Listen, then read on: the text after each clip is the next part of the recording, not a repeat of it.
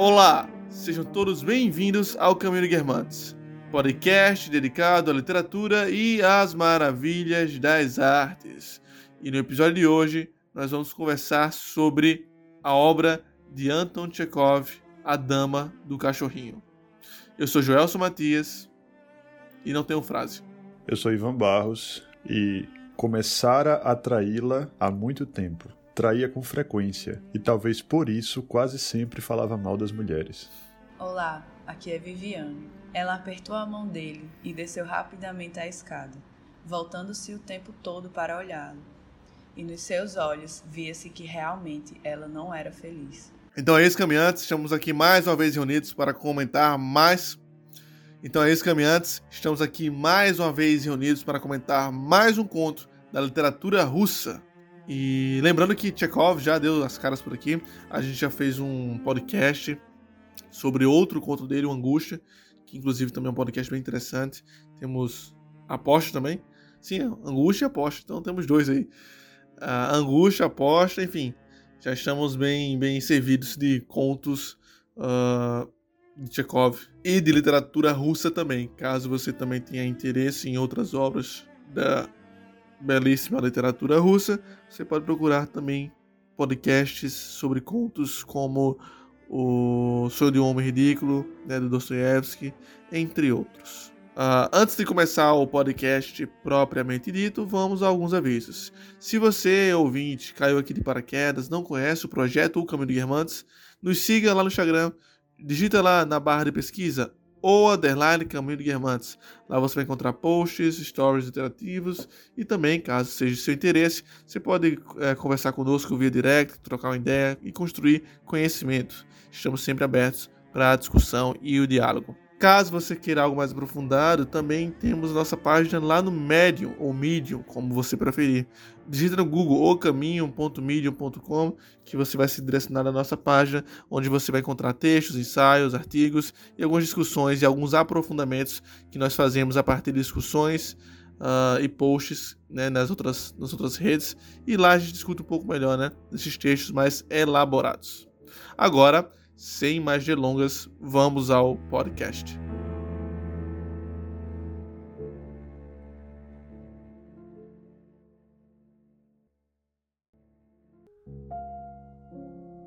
A história é curta, é um conto, tem 20 páginas mais ou menos, e se passa em Yalta, uma região da Rússia, no século XIX. As principais personagens são Dmitry Dmitrich Gurov, ele é tratado por Gurov durante a história, e Anna Sergeyevna. Engraçado, a gente estava conversando sobre ideias claras e ideias distintas. Era isso, Joss? Aham, uhum, isso. E o que distingue precisamente essa dama é o cachorrinho dela. que bom. é o que leva o título da obra, né? É a Dama do Cachorrinho. E aí, bem, pelo que eu entendi, Yalta é um lugar, é, de certa maneira, turístico, né?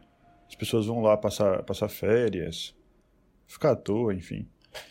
E o Gurov estava por lá e encontrou essa dama com o seu cachorrinho, né? Foi o que chamou a atenção dele. Gurov era mais velho do que ela e ele tinha uma vida bem superficial.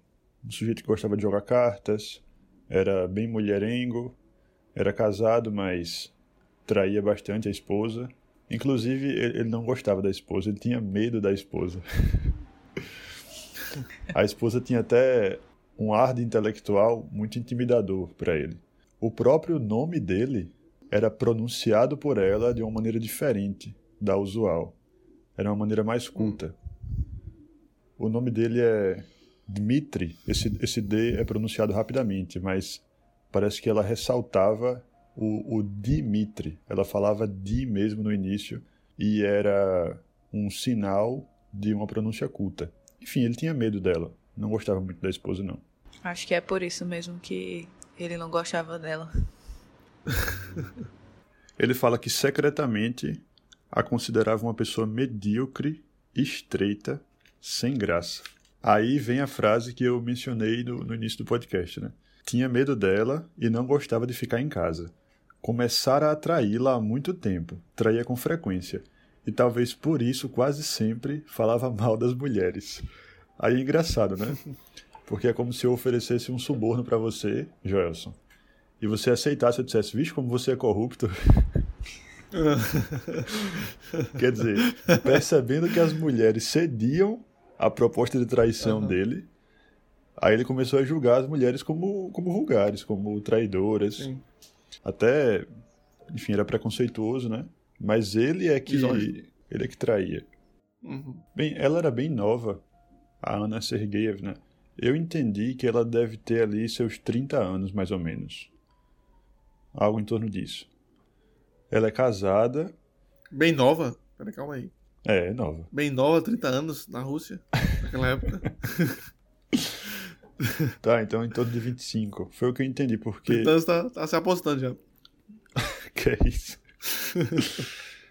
é, o, engraçado é que ela também não gostava do marido. Achava o marido muito servil. Ela dizia que ele era um lacaio.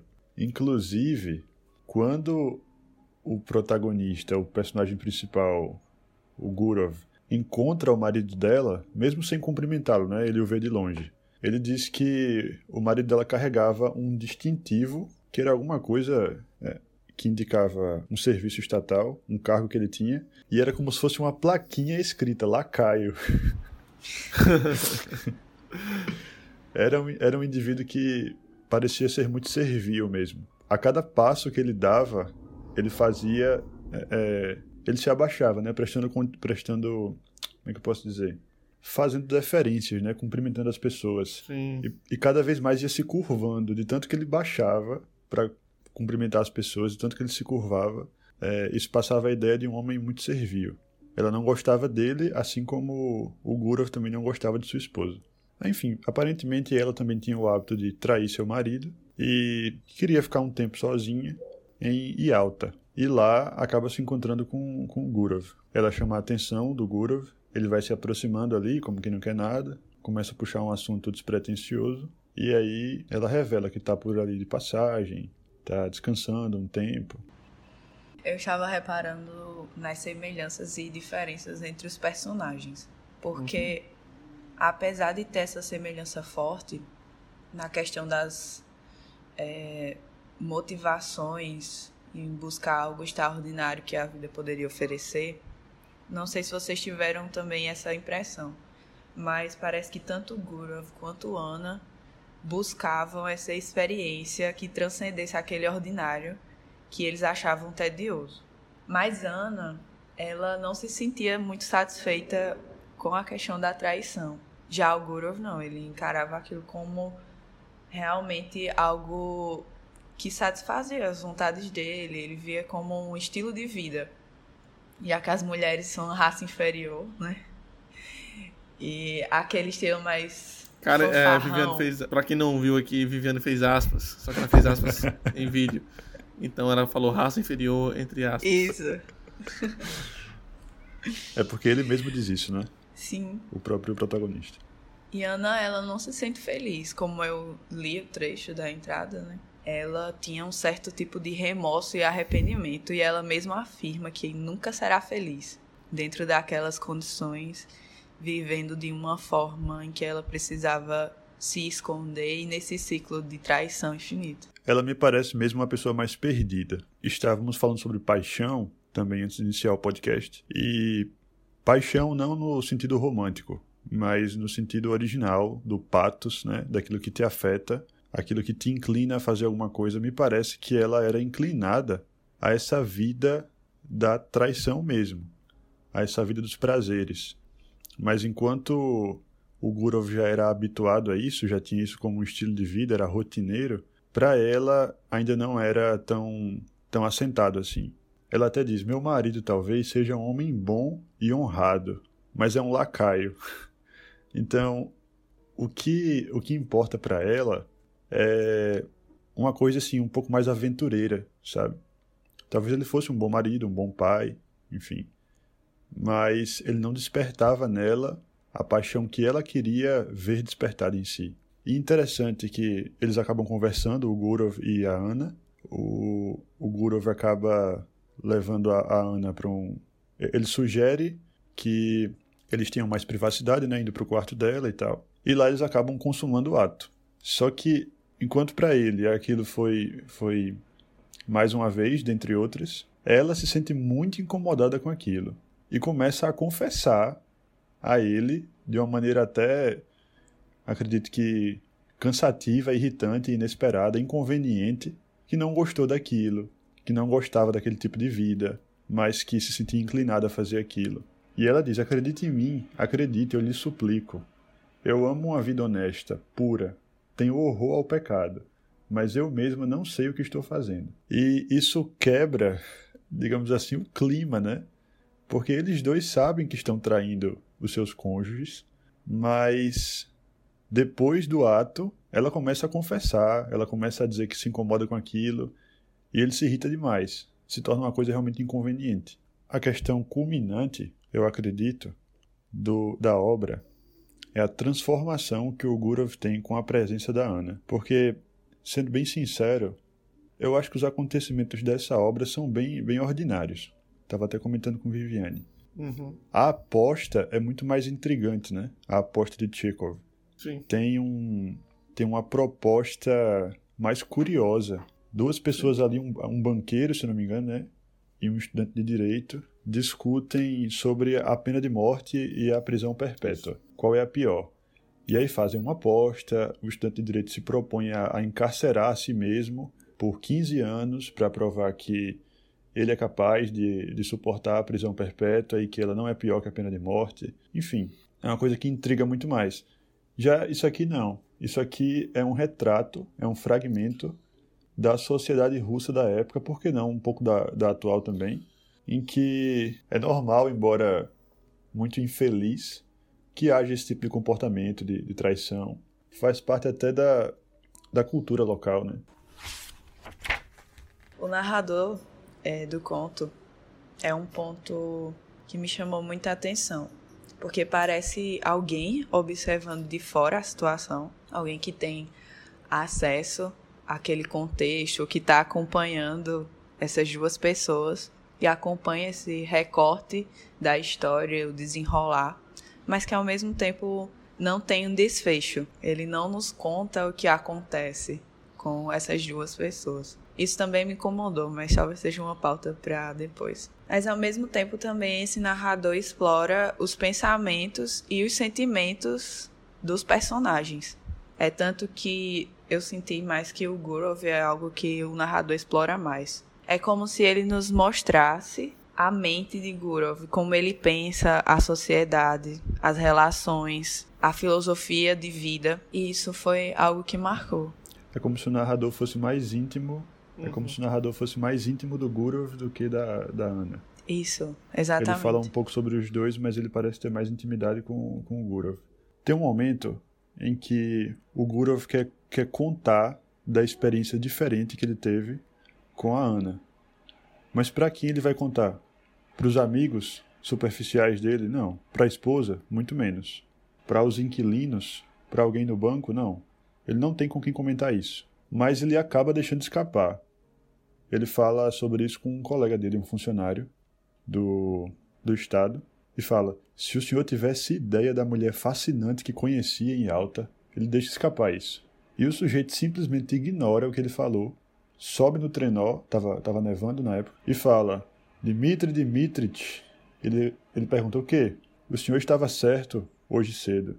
O esturjão estava estragado. Quer dizer, ele ignorou tudo que ele falou sobre a mulher e falou da comida.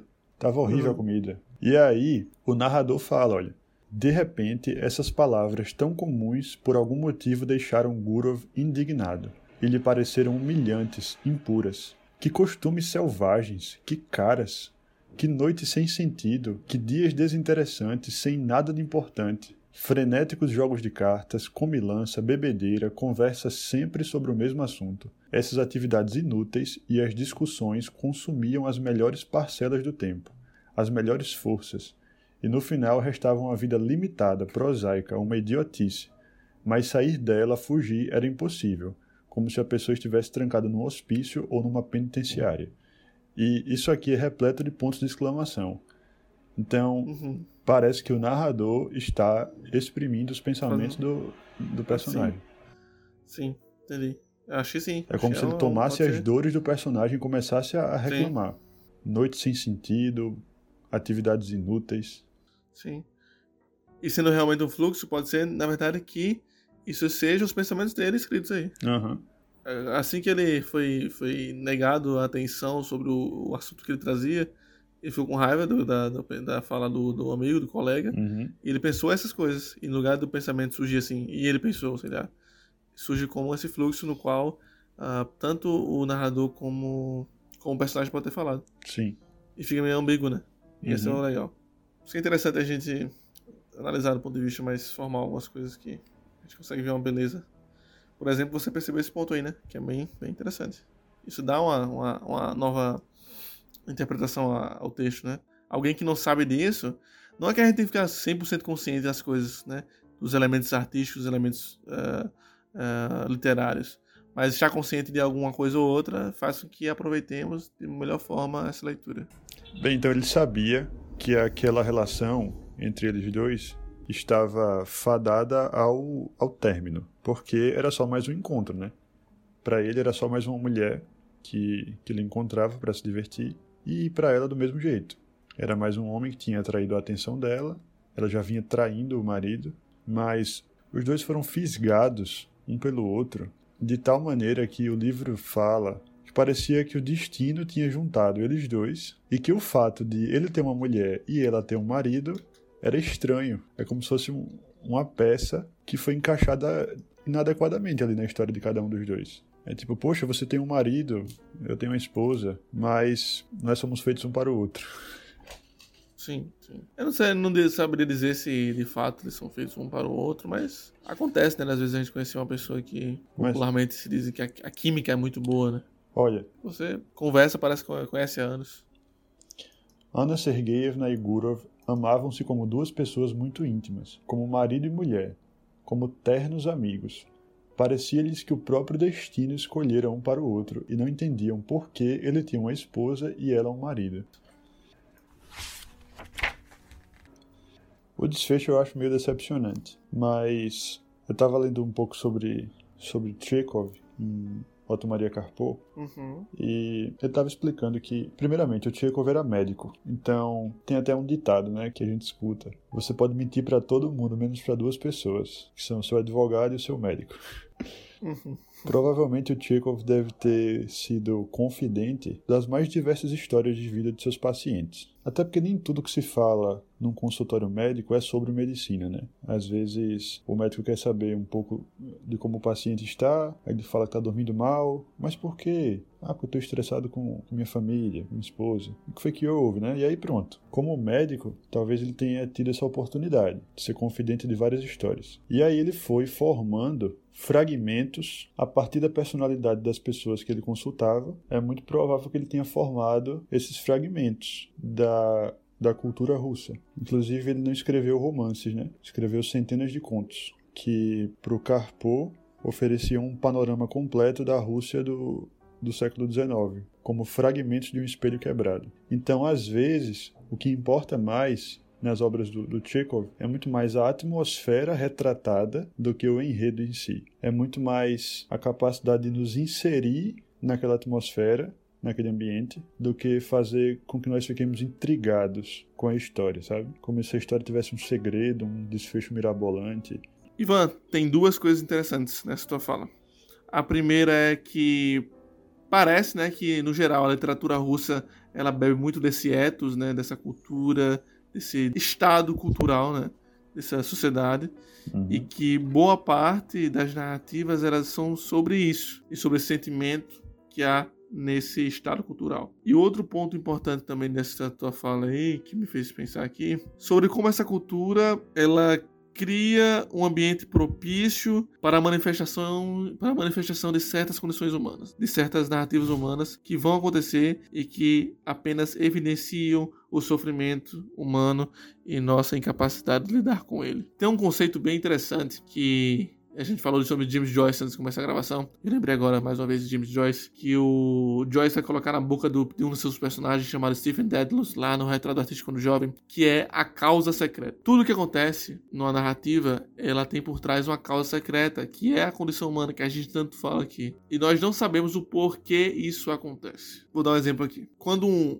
o homem A atira no homem B, por que o homem A atirou no homem B? Essa pode ser uma pergunta, pode ser a primeira cena de um livro. Um homem atirou em outro homem. E aí a narrativa vai tentar explicar o, o que aconteceu. Um livro de 300 páginas vai tentar explicar isso. Por que um livro de 300 páginas vai tentar explicar isso? Porque não é tão simples. Não é óbvio dizer que ele, se ele tem raiva de alguém e atirou, né? Uh, tem até uma crítica mais, mais interessante aí, que é de que a, a, a lógica moderna de interpretação literária sempre puxa para a interpretação social, logo matando a causa secreta. Se eu disser que um homem A atirou no homem B, e se eu falar que esse homem A que atirou nele é, é branco e o outro é negro, hum. você pode muito bem supor que ele é racista. Uhum. E acabou com a causa secreta, entende? Entendi. Porque não é tão simples assim as coisas. O sofrimento humano não é tão simples assim. Ah, o sofrimento deles dois serem casados e serem tão íntimos como se fossem amigos ah, não é tão simples de lidar. Inclusive tem até um trecho, não sei se é esse mesmo trecho que você acabou de ler, Ivan, porque é bem parecido, mas é um pouco mais longo. Hum.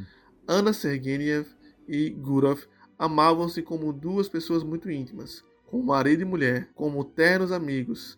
Parecia-lhes que o próprio destino escolhera um para o outro, e não entendiam por que ele tinha uma esposa e ele um marido.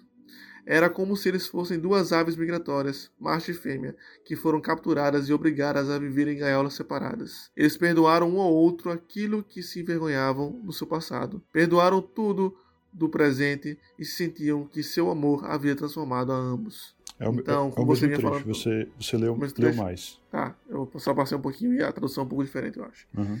Então é o mesmo trecho. Perfeito. Então, já continua a sua fala. Tem essa conexão muito forte. Eles têm essa química, por assim dizer, muito forte. Eu não sei se já aconteceu com vocês aqui, ou os, o ouvinte, mas realmente, às vezes a gente conhece alguém, não dessa forma, Ivan. Ivan tá fazendo assim com a cabeça assim. Aconteceu de conhecer uma pessoa, não, não, não numa ilha russa. Mas conhecer uma pessoa que realmente se conectar assim, sabe? Caramba, não sei por que eu me conecto com essa pessoa. E às vezes pode ser um amigo, não precisa ser uma questão sexual como é a questão dela. Já. Ela pode ser um amigo, pode ser alguém. É claro que às vezes, quando se trata de uma mulher, pode ser que isso vá para outros. Pode ser que isso tome outros rumos. Então, é uma, é uma questão que acontece. E muitas vezes nós não sabemos porquê. E é por isso que essa causa secreta narrativa é tão complexa. Porque Édipo matou o pai e se casou com a mãe. É simples explicar isso? Não é tão simples explicar isso. Não há como simplificar essas questões complexas. Ainda mais quando temos um problema como o amor, né? Se a gente fosse pensar em três grandes problemas da vida, né? Por vista existencial, seria dinheiro, Deus, a morte e o amor. E especificamente nessa narrativa nós damos conta ou então presenciamos uma problemática que está aí mais próximo de o que é o amor entre duas pessoas. O amor deles é menos válido só porque eles acabaram de se conhecer? É menos válido porque eles já são comprometidos? E aí? Não tô querendo é, insinuar ou, ou, sugerir nenhum movimento de pensamento imoral aqui, não. Só tô pensando, pensando alto. No, nos dias de hoje, se isso acontecesse com a pessoa, vamos dizer assim, ah, aconteceu. Não dessa forma, um pouquinho, um pouquinho menos, menos agressivo. Um cara é fiel à sua esposa, tá lá no relacionamento, mas ah, se apaixonou por uma mulher, e a mulher também. E os dois são casados. Se isso acontecesse, o certo seria fazer uma terapia para não seguir com essa paixão com essa inclinação? Provavelmente despender esforço para não alimentar aquela paixão. Porque acima do amor, do sentimento amor, existe um compromisso firmado com a pessoa que você se casou. Jurídico, inclusive. Se a pessoa acreditar em Deus, diante de Deus, que seria essa autoridade Sagrado. maior, né? É, é verdade. Então existe um compromisso acima do sentimento amor. Porque se você julgar apenas o sentimento como algo que dá valor à relação, então sempre que você encontrar alguém que você se conecta dessa forma, aquela relação que você, você tinha perde esse valor. Porque está pautada apenas no sentimento e não no compromisso. Perfeitamente. E o sentimento com a pessoa com quem você se comprometeu também deve ser cultivado. Agora, eu acho que as pessoas escolhem muito mal também e conhecem muito mal as pessoas com quem elas se comprometem. Esse sujeito tinha medo da esposa dele. Como é que você se compromete? Então, um detalhe. Você tem medo. Ele casou, parece que forçadamente, quando ele era muito jovem. Isso é verdade. Verdade. Por livre e espontânea pressão. Mas isso aí é só mais um elemento dessa causa secreta, tipo, tudo que aconteceu na vida dele, na narrativa dele, levou para aqui o caminho dele, né? Isso não quer dizer que ele tá certo de, de modo algum. Mas, tipo, tem como você tentar compreender esse movimento. É como se fosse uma validação, né, Joss? É. Tem até o questionamento do próprio narrador, que já foi comentado aqui, sobre ele ter visto algo especial em Ana. Será que ela era especial? Porque ele se sentiu dessa forma com ela e não com as outras tantas mulheres que ele se Uhum. envolveu? E por que justamente nesse ponto da vida dele, de uma forma extraconjugal? São vários questionamentos que ele busca compreender, mas não tem uma resposta objetiva para isso. Mas é por isso, porque não tem, não tem resposta. Essa vida é só isso mesmo, sofrimento e acabou. É a luta Não tem constante. resposta. Ah, mais uma vez aí, ó, não, sendo advogado do diabo mais uma vez aí. Porque olha só, ele não é, nesse caso, não foi só uma paixão aleatória, né, aparentemente. Ah, porque ele já teve relações com outras pessoas. Então parece mais significativo aí. É, mas o narrador não, não explica pra gente o que é que ela tinha de diferente. Ele se pergunta o Nem- que é que ela eu tinha acho que nem ele sabe. diferente. Nem ele sabe. tipo, ele olha pra ela e fala assim: caramba, o que é que ela tem diferente? E diz que e ainda fala em um trecho, eu acho que é quando ele a encontra no teatro. Diz que ela não tinha nada de especial, mas ele a achava bonita e sonhava com ela. Então, mais uma coisa vai ser adicionada a esse mistério aí. Acontece. Acho que é mais nesse sentido mesmo, viu, Joelson? Acontece é isso. Porque eles se envolveram de uma forma muito aleatória, eu acho. Início, ele ter visto, reparou nela e foi lá e conversou. Enfim. E daí vocês já gostaram do final, foi isso? Só porque não tem a conclusão? Não, não, não. Não é que seja ruim, não. Como é que é o final? Ele, ele vai à procura dela no teatro, certo? Ele a vê de longe, vê o marido dela, o marido dela sai pra fumar e ele aproveita a oportunidade para ir de encontro a ela. Quando ele a aborda, ela fica pálida. Ela não tem resposta. E os dois ficam olhando um pro outro, né? Naquela tensão. E ela, de repente, sai andando e ele vai atrás dela, descendo escada, subindo escada, passando pelos, pelos funcionários do, do teatro. E aí, de repente, ela para num lugar específico, se volta para ele e começa a questioná-lo: O que, é que você faz aqui? E ele dá sinais de que quer manifestar alguma coisa, mas ela fala sem parar. Ela fala que não para de pensar nele, que ele realmente teve uma impressão muito forte nela e tal. E ela fala: Olha, volte para Moscou, fique na sua, que eu vou aparecer por lá depois. E eles se reencontram. Só que no final, eles ficam trocando conselhos sobre como resolver essa situação entre eles. Não sabiam como isso seria resolvido, mas tinham esperança de que a solução seria encontrada. E pronto, a obra acaba. Então, é o que eu disse, não é, não é um desfecho extraordinário, não é uma coisa impactante, assim, uma reviravolta, sabe? Me- Mas é angustiante saber que. me parece uma coisa mais ou menos assim, ei, temos um problema, é, vamos resolver aí, acabou, entendeu? Mas acho que o, o grande ponto pra mim parece que é a realidade que há nisso, entende? Mais uma vez aqui, bingo, Caminho Guermantes, falar de Jordan Peterson. Hum. Jordan Peterson, ele tem um- algumas palestras, né, que ele vai falar sobre isso, sobre como nós todos temos que estar preparados para o sofrimento, principalmente de doenças. Porque ou você vai passar por uma doença, ou seus pais, alguém, alguém, os seus filhos, alguém da tua família, uma hora vai estar doente com uma coisa e você vai ter que lidar com isso. Hum.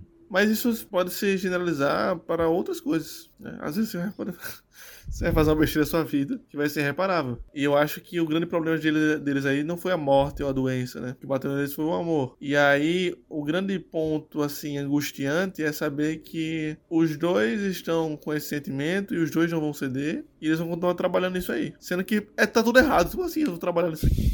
Vamos resolver isso aqui como? Eles são casados. Não tem esperança pra isso. Ainda mais, ah, hoje em dia, é claro que se a gente for ler com a mentalidade de hoje, que tem divórcio mais fácil e tal, não parece um problema tão grande. Mas pra época, era um grande problema. Ainda mais porque, se não, se não me engano, o marido dela é militar, né? Não sei. Faz tempo que eu conto, não sei.